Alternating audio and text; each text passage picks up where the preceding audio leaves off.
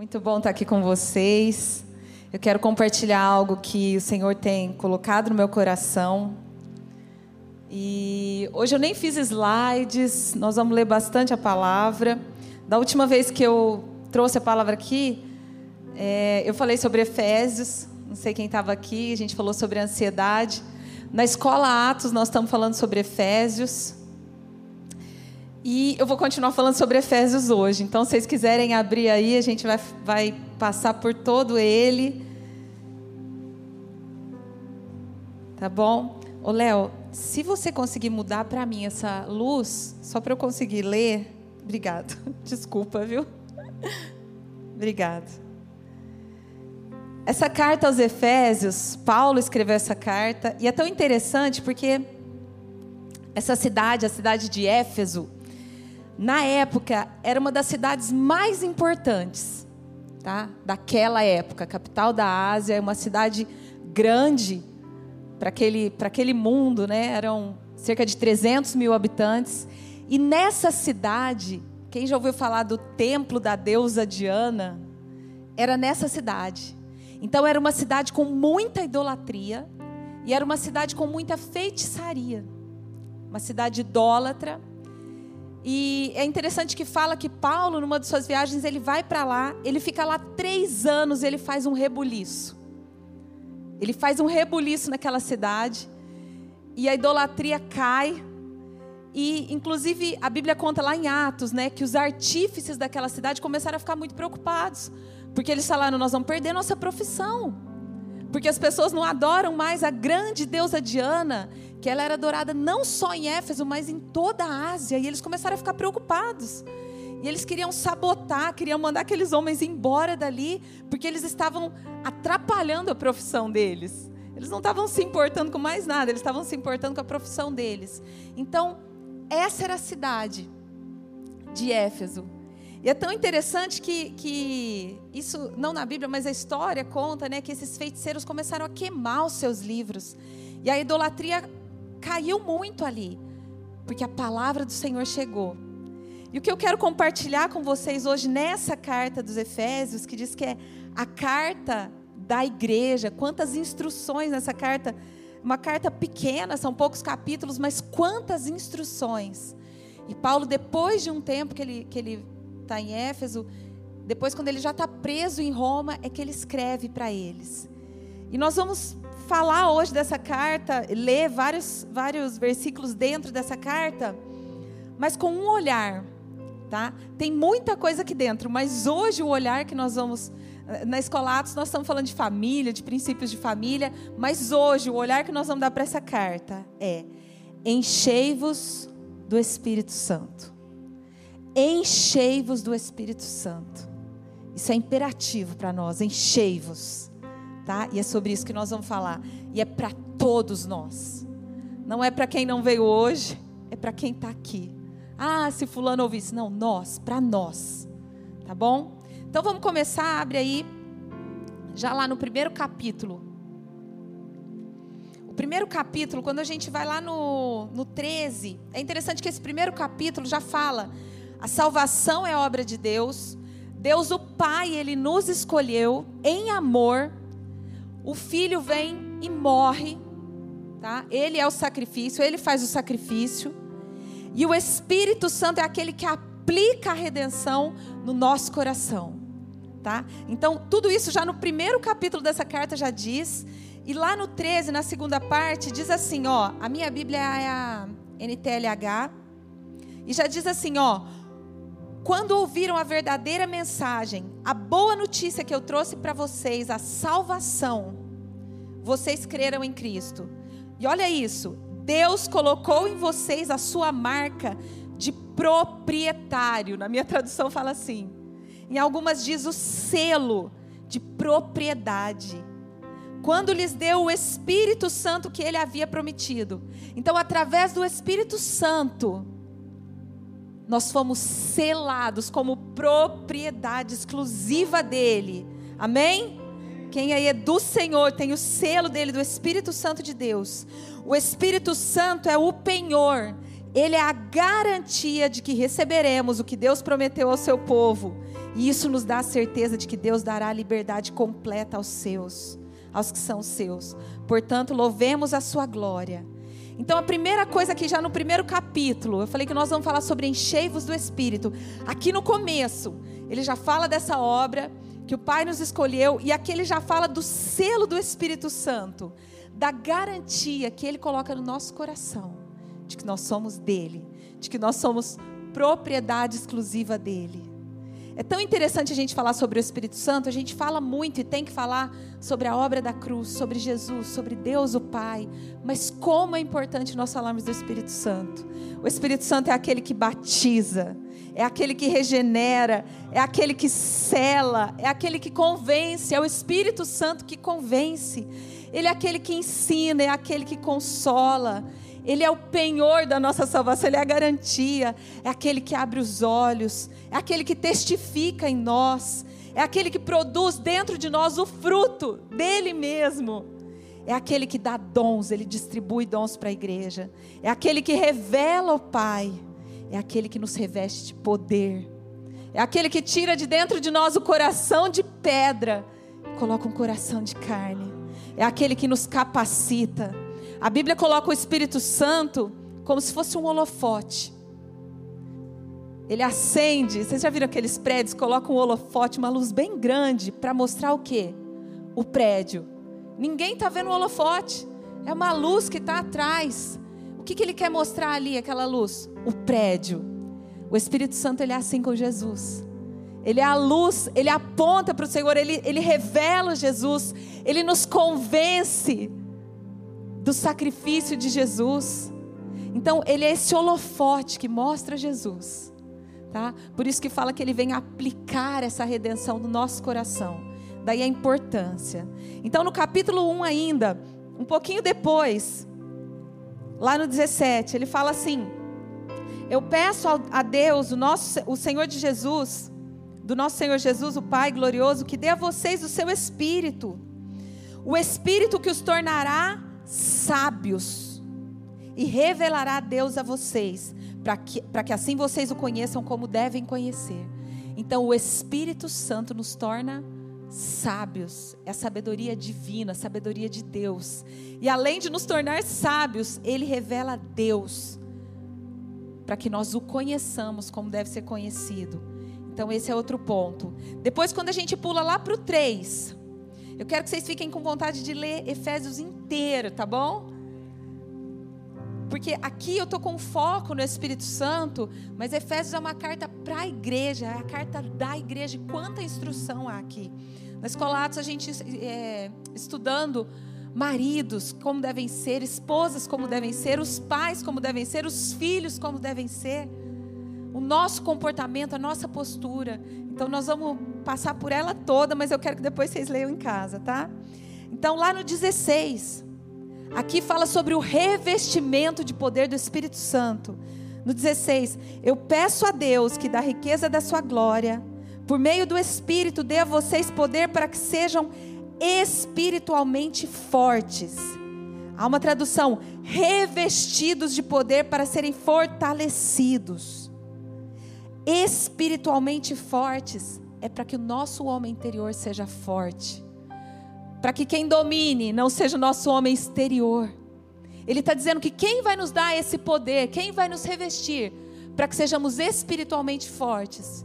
O Espírito Santo de Deus é que nos dá esse revestimento. E depois ele continua: Eu peço também que por meio da fé, Cristo habite no coração de vocês. Olha que interessante. Essa palavra habite, no grego, tem duas palavras: katoikeu e paroikeu. Katoikeu quer dizer habitar como um hotel, sabe? Uma habitação temporária. E depois, paroikeu não é uma habitação temporária. Paroikeu é morar. É uma habitação permanente. Quando ele fala assim, eu peço a Deus que Cristo habite o coração de vocês, é esse paroikeu para que ele more. Não é um hóspede de vez em quando, é para que ele habite. Quando ele habita o nosso coração, por que, que isso tem a ver com estar cheio do Espírito Santo? Porque a evidência de nós estarmos cheios do Espírito Santo é nós pegarmos todas as chaves dessa casa e dizer: Toma, Senhor, as chaves. É o Senhor quem manda aqui. É isso que nós dizemos para Ele. Dizemos para Ele. É o Senhor quem governa. Se o Senhor quiser mudar as coisas de lugar, porque quando você está num hotel, você não pode mudar os móveis. Não é assim? Você não pode mudar os móveis de lugar. Você não pode mandar ali. É do jeito que você encontra, você tem que entregar. É um hóspede temporário. Mas o Senhor habita. Se Ele quiser dizer, eu não gostei desses móveis, nós precisamos trocar esses móveis, trocar a cor dessa parede. Você diz, sim, sim, Senhor. As chaves estão na Sua mão. Isso é o controle do Espírito Santo na nossa vida. É estarmos cheios do Espírito Santo. E então Cristo vai habitar o nosso coração. Ele vai ser o dono dessa casa. É você dizer, Senhor, eu te dou a chave. Voluntariamente eu quero que o Senhor governe essa casa, que é o nosso coração, amém? Então, aí no 17, que Cristo habite em nós, que Ele seja o dono, que Ele possa mudar todas as coisas. Depois, lá no 4, um pouquinho depois, no 1, ele diz assim: Eu peço a vocês que vocês vivam de uma maneira que esteja de acordo com o que Deus quis quando chamou vocês. Sejam sempre humildes, bem-educados, pacientes, suportando-vos uns aos outros com amor. Faça tudo para conservar, a, conservar por meio da paz que une vocês, a união que quem dá? O Espírito Santo dá. Então é Ele que dá essa paz, a paz no nosso meio, conservar no nosso meio essa paz que nos une. E aqui ele fala: sempre humildes, educados, pacientes, suportando uns aos outros em amor. E façam tudo para conservar essa paz que o Espírito Santo aqui nos dá. Então ele também nos reveste dessa paz. Depois, um pouquinho lá na frente, no 30, esse a gente já conhece muito. Capítulo 4, no versículo 30. Diz assim: Não entristeçais o Espírito Santo. Não entristeçais o Espírito Santo. Mas antes, lá no 22, já começa falando o que, que entristece o Espírito Santo. Lá no 22 ele fala assim: ó, abandonem a velha natureza de vocês, que fazia com que vocês vivessem uma vida de pecados que estava sendo destruída pelos seus desejos enganosos. É preciso que o coração e a mente de vocês sejam completamente renovados. Vistam-se com a nova natureza criada por Deus, que é parecida com a sua própria natureza e que se mostra na vida, na vida verdadeira, que é correta e dedicada a Ele. E olha aqui no 25: não mintam mais, cada um diga a verdade para o seu irmão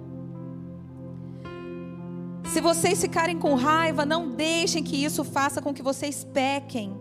Não fiquem o dia inteiro com raiva. Não deem oportunidade ao diabo para tentar vocês. Quem roubava, não roube mais. Comece a trabalhar a fim de viver honestamente, poder ajudar. Não digam palavras que façam mal aos outros. Usem apenas palavras boas que ajudam os outros a crescer na fé. Para que as coisas que vocês digam façam bem aos que as ouvem não façam com que o Espírito Santo de Deus fique triste. Às vezes a gente pega só isso aí, ai Jesus, eu não quero te entristecer, eu não quero te entristecer, Espírito Santo, Espírito Santo. Mas aqui está toda a instrução. Não quer entristecer o Espírito Santo? Aqui está toda a instrução do Senhor a velha natureza do homem, que ela não tenha mais ação sobre a sua vida. Você agora é um novo homem, você agora é uma nova mulher, nova criatura. Aquele que mentia, não minta mais, diga a verdade. Aquele que roubava, agora trabalha e tem até para dar ao próximo, até para ajudar. E aqui dá tanta instrução, Senhor, eu não quero te entristecer. Precisa haver mudança. Precisa haver mudança. E sabe o que é interessante? Porque aqui fala do Espírito Santo e fala de toda essa mudança de conduta, mudança de vida. Sabe por quê? Sabe quem nos ajuda nessa transformação? Sabe quem nos capacita para essa transformação? Que parece muitas vezes tão difícil aos nossos olhos. É o próprio Espírito Santo quem atua em nós para que haja essa transformação, para que seja possível uma pessoa que antes nos velhos hábitos, como diz aqui, vivia segundo os desejos da sua carne, desejos enganosos, agora comece a viver diferente. Como isso é possível? Através do Espírito Santo de Deus. Por isso, do enchei-vos. Abandonem toda amargura, todo ódio, toda raiva, nada de gritarias, insultos, maldades. Pelo contrário, sejam bons, atenciosos uns para, para com os outros, Perdoem uns aos outros, assim como Deus, por meio de Cristo, perdoou vocês. Sabe o que é interessante? Quando a gente entra aqui na igreja, ai, a gente chegou aqui na academia da fé. Vamos falar baixinho, não grita. marido e mulher chega, ó, tava numa discussão, acabou a discussão, né? Vamos respeitar. Se a criança começa a falar alto, a gente tampa a boca para não falar alto. Gente, aqui é igreja, não fala palavrão, pelo amor de Deus, não, nossa, né? Ai, Jesus. A gente tem um respeito e tem que ter, e tem que ter nesse lugar. Só que sabe o que é interessante? O que, que a Bíblia fala?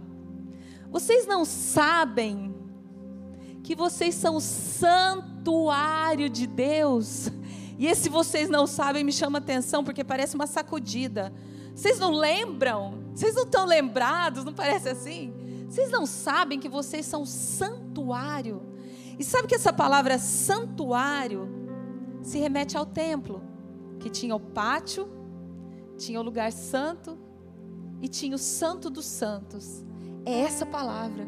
Vocês não sabem que vocês são o lugar da habitação de Deus, onde a glória de Deus habita. Era assim no Santo dos Santos era o lugar da habitação de Deus, da presença, da glória dele. E aqui ele está nos chamando a atenção e dizer assim: o Senhor não habita nesse prédio. Se amanhã nós saímos daqui, aqui virar uma fábrica de fazer milkshake, de fazer, sei lá, bolo, é um lugar.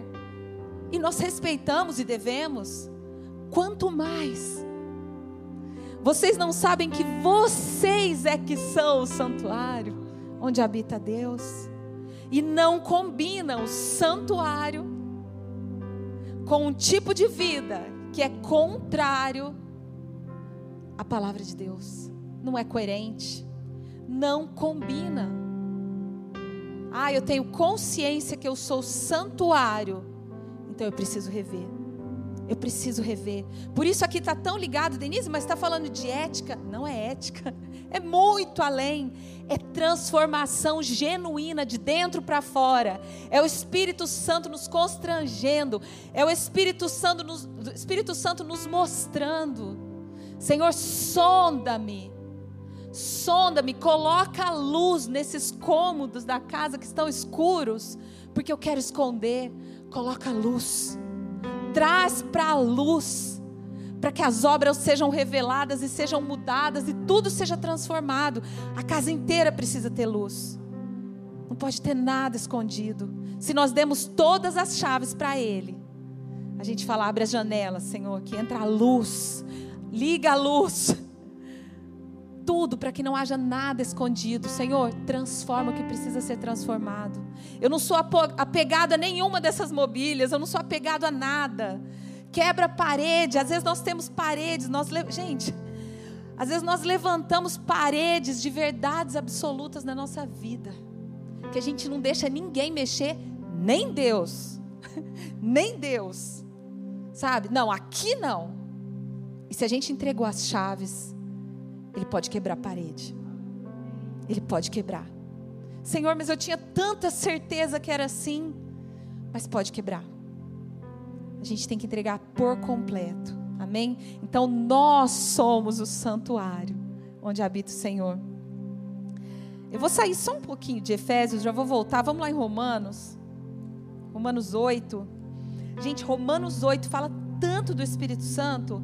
Acho que são ele é citado 21 vezes, só nesse capítulo. E aqui fala praticamente assim, é muito parecido com Efésios, diz assim: Vocês, porém, não vivem como manda a natureza humana, mas como o Espírito de Deus quer. Se é que o Espírito de Deus vive realmente em vocês, e vive, amém? Quem não tem o Espírito de Cristo não pertence a Ele. Olha que sério. Mas se Cristo vive em vocês, então, embora o corpo de vocês vá morrer por causa do pecado, o Espírito de Deus é vida para que vocês, é vida para vocês, porque vocês foram aceitos por Deus. Se em vocês vive o Espírito daquele que ressuscitou Jesus, então aquele que ressuscitou Jesus Cristo dará também vida ao corpo mortal de vocês, por meio do Espírito que vive em vocês. Portanto, meus irmãos, nós não temos uma obrigação que é a de vivermos de acordo com a nossa natureza humana. Não, não é nossa obrigação, não é nosso compromisso. Porque se vocês viverem de acordo com a natureza humana, vocês morrerão espiritualmente. Mas se pelo Espírito de Deus vocês matarem as suas ações pecaminosas, vocês viverão espiritualmente. Pois aqueles que são guiados pelo Espírito de Deus são filhos de Deus. Porque o Espírito que vocês receberam de Deus não torna vocês escravos, não faz com que tenham medo, pelo contrário, o Espírito torna vocês filhos de Deus. Pelo poder do Espírito dizemos com fervor a Deus: Pai, meu Pai, Abba Pai. O Espírito de Deus se une com o nosso espírito. Gente, isso é uma revelação tremenda. O Espírito dele se une ao nosso espírito para afirmar, para testificar que nós somos filhos de Deus. Eu sei que eu sou filho, mas como você sabe? Como você tem certeza? Porque o próprio Espírito de Deus testifica, confirma no meu espírito que eu sou filho. É isso. Ele se une ao nosso espírito para dizer isso. E nós somos seus filhos e por isso receberemos as bênçãos que ele guarda para o seu povo. E também receberemos com Cristo aquilo que Deus tem guardado para ele. Amém? Vamos voltar lá em Efésios. Era só para corroborar com aquilo que a gente estava falando da nossa maneira de viver. Nós precisamos viver como santuários com essa consciência de que somos santuário do Senhor. E aí, eu chego onde eu queria chegar, que era esse o ponto onde eu ia começar, mas eu deixei na sequência. O 18, o 5,18. Olha o que que diz. Já abriram aí? Está na sequência? Não se embriaguem com vinho, pois a bebida levará vocês à desgraça, ou dissolução, tem em algumas Bíblias. Mas, qual que é o título da mensagem? Encham-se do Espírito de Deus. Olha que interessante. Para aí um pouquinho, nós vamos continuar depois aí. Todo mundo conhece esse versículo. Não, não vos embriagueis com vinhos, mas enchei-vos do Espírito Santo, não é? E é tão interessante porque o que mais chama atenção aqui é o quê? Crente não pode se embriagar, não é? É o que mais chama atenção. E realmente, gente, não combina, não combina com o cristão a embriaguez. A embriaguez está falando de um domínio, é estar debaixo do domínio de alguma coisa, que não é o Senhor. Só que, assim como é imperativo dizer, não vos embriagueis, é imperativo dizer, enchei-vos do Espírito. Então, se eu chego aqui e falo assim, ah, eu sou tão legal, eu nunca me embriaguei, olha que legal. A pergunta deveria ser, mas você está cheio do Espírito? Porque é igual, é imperativo as duas coisas. Tem essa comparação, o apóstolo Paulo faz essa comparação, porque nos dois casos, nos dois casos, essas pessoas estão debaixo de algum domínio. E aí? Eu não posso simplesmente falar, não, eu não vou me embriagar. Não basta. Não, eu não estou debaixo do domínio do álcool. Eu preciso estar debaixo do domínio do Espírito Santo. Por isso, se encher dele, está debaixo desse domínio. Amém? Então não vamos ficar só com a primeira parte. Enche, é, não se embriague. Não, nós vamos ficar com as duas coisas. Eu não quero domínio de nenhuma outra coisa na minha vida. Eu quero domínio do Espírito Santo de Deus.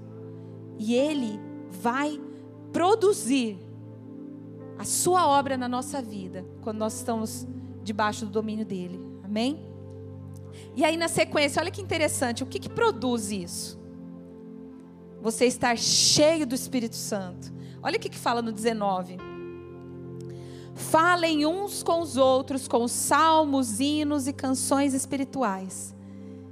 Então é interessante porque se você está cheio do Espírito Santo, esse falem uns com os outros.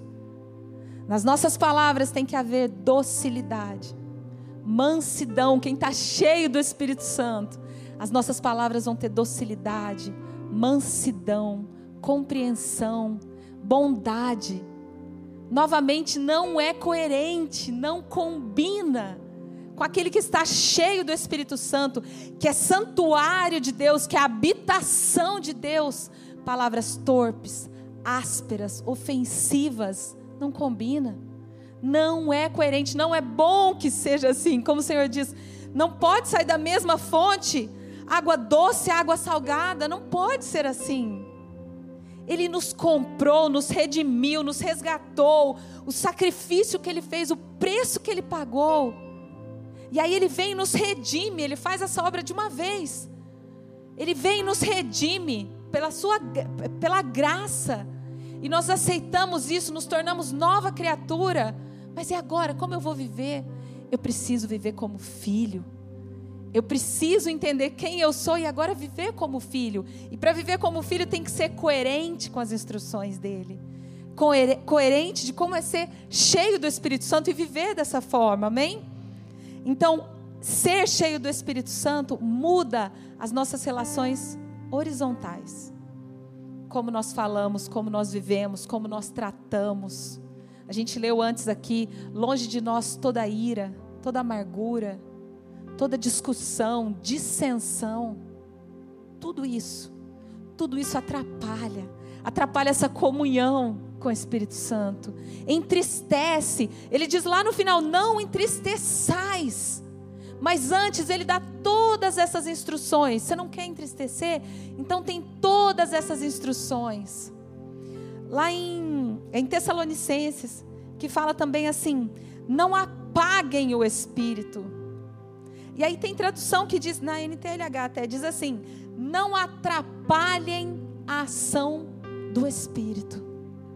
Essa, essa, essa tradução, não atrapalhem, é como se fosse assim: o Espírito Santo quer tanto agir em nós, ele está com um monte de dons para distribuir, ele quer distribuir dons à sua igreja, ele quer transformar, ele quer agir, ele quer mudar.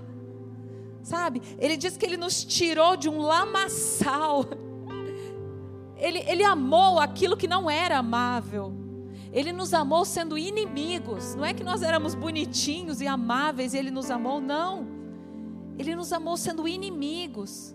E Ele quer nos tirar daquele lamaçal e nos dar banho, nos lavar, trocar nossa roupa, mudar os nossos modos, o nosso jeito de falar, o nosso jeito de agir, de pensar, renovar a nossa mente, mudar o nosso coração não de uma forma externa, mas de uma forma genuína dentro de nós.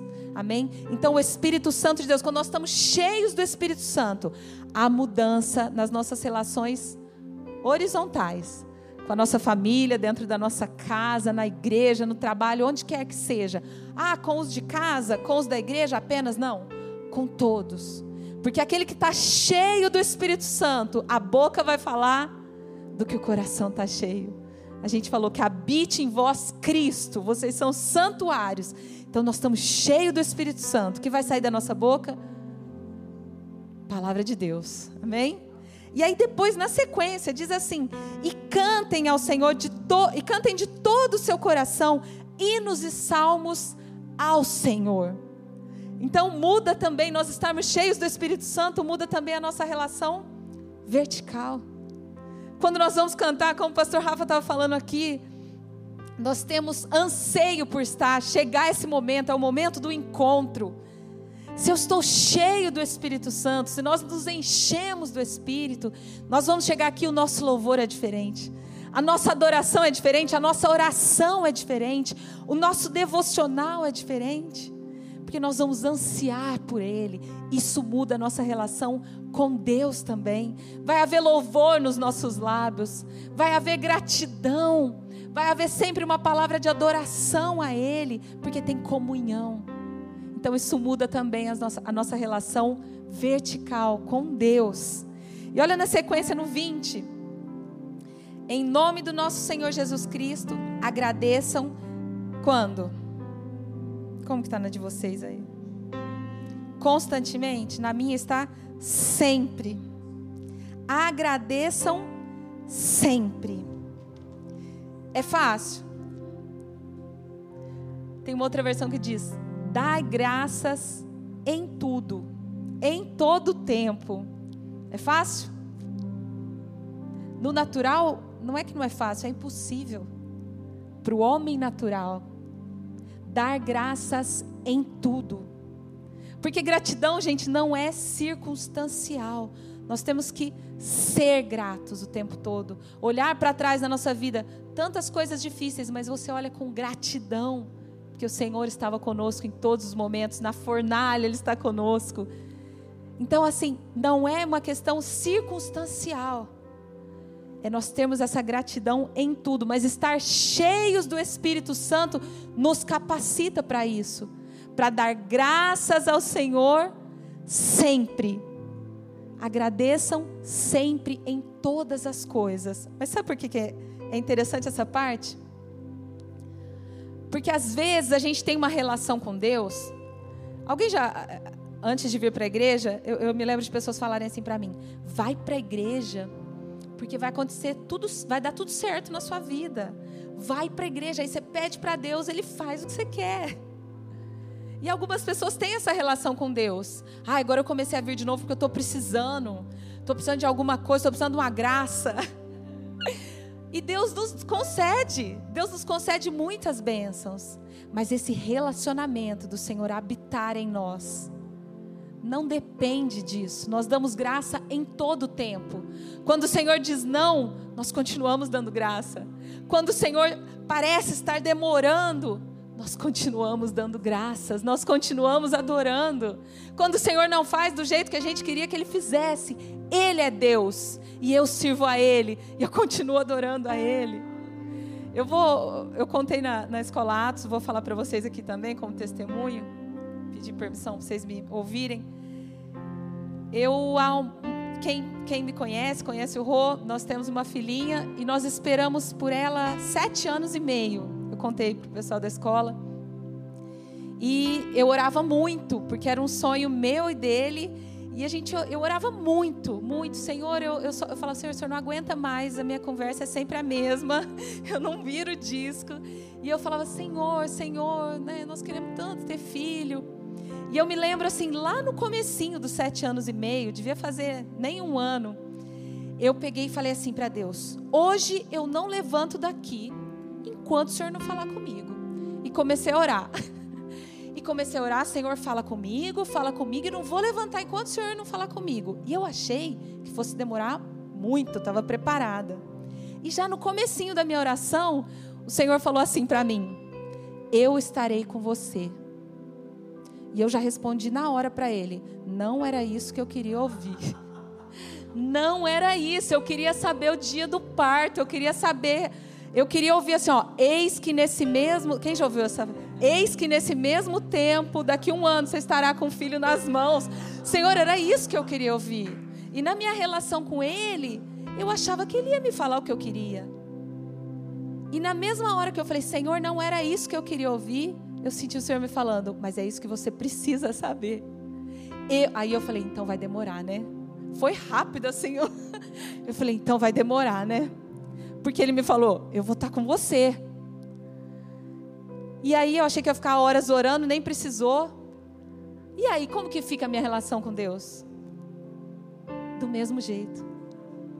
Porque a gente ama Ele, a gente serve a Ele. Se Ele falar não, a gente pode até ficar um pouquinho emburrado na hora, faz um bico, mas a gente sabe que a vontade dele é muito melhor que a nossa.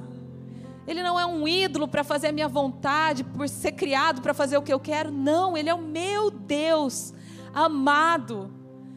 Então ele me diz não, e eu falo, mas eu queria tanto, Senhor. Mas amém. E continuei, e continuei. E eu não imaginava que ia demorar tanto. Hoje eu conto porque está tudo bem, né? É mais fácil. Mas a gente continua dando graças sempre. A gente só consegue fazer isso se estiver cheio do Espírito Santo, porque é Ele que nos capacita, não é nenhum, nenhum benefício, não é algo, ah, como é bonzinho, como é. Não, é Ele que nos capacita. Nossa, como você é maduro de fazer isso. Não, Ele que nos capacita para conseguir dizer: Senhor, eu quero a Sua vontade, eu não estou entendendo nada, mas eu escolho a Sua vontade. Lá em, deixa eu ver se é Romanos. que fala assim, ah, em Coríntios, né, que fala assim que se um filho pedir pedir pedra, pedir um pão, jamais o pai vai dar uma pedra. Se o filho pedir é, um peixe, jamais o pai vai dar uma cobra. E aí diz assim: vocês sendo maus sabem dar boas coisas aos seus filhos. Eu acho que em Marcos fala desse jeito, em Lucas diz assim: quanto mais o Pai Celestial não vos dará o Espírito Santo, e no outro evangelho diz: também não vos dará coisas boas. E é tão interessante porque às vezes a gente acha que está pedindo pão, e às vezes a gente está pedindo pedra. E ele diz: Eu não vou dar pedra. Eu não vou, Senhor, me dá um pão. Mas na verdade a gente está pedindo pedra e não sabe. Às vezes a gente acha que está pedindo peixe, está pedindo uma cobra. E ele fala: Eu não vou dar uma cobra para os meus filhos. Sabe o que é isso? Confiança, gente. Confiar que Ele sabe. E mesmo quando Ele disser não, e mesmo quando Ele demorar, e mesmo quando Ele não fizer como nós queremos, nós vamos continuar louvando, nós vamos continuar adorando. E mesmo quando estiver doendo, mesmo na dor, mesmo na decepção, nós vamos continuar adorando, mesmo sem entender, nós vamos continuar adorando. E na dor, nós vamos continuar dando graças? Ah, eu não tenho motivo. Temos. Nós temos Ele, Ele é o motivo. Ele é o motivo, o Espírito Santo habitando dentro de nós, nós sendo santuário dele. Esse é o motivo. Então, estarmos cheios do Espírito Santo envolve isso. Nós darmos graça sempre, em tudo. E por último, no 21, olha o que que diz: sujeitando-vos uns aos outros no amor do Senhor, no respeito de Cristo. Tem algumas traduções. Sujeitando-vos uns aos outros. Essa vida cheia do Espírito Santo nos mostra que nós devemos viver uma vida de serviço. O próprio Jesus ele diz: Eu não vim para ser, ser servido, mas eu vim para servir. Ele, mesmo sendo Deus, ele não usurpou que o ser igual a Deus era algo que ele tinha que se apegar. Antes ele se humilhou. Se humilhou até a morte de cruz. E nós? Então, quando nós estamos cheios do Espírito Santo, nós vamos viver essa vida de serviço, sujeitando-vos uns aos outros no amor do Senhor. Essa vida de servir o próximo, essa vida de muitas vezes se humilhar, se for necessário. Sabe? Ah, precisou engolir sapo, precisou perdoar de novo, e de novo, e de novo. Tudo bem, porque o Senhor é quem nos dá poder, Ele nos capacita. O Espírito Santo que nos enche, nos dá poder para nós vencermos tudo isso, para nós conseguirmos ter essa vida de serviço ao próximo, servir a Deus servindo o próximo. É o Espírito Santo que nos capacita. Eu queria que vocês ficassem de pé.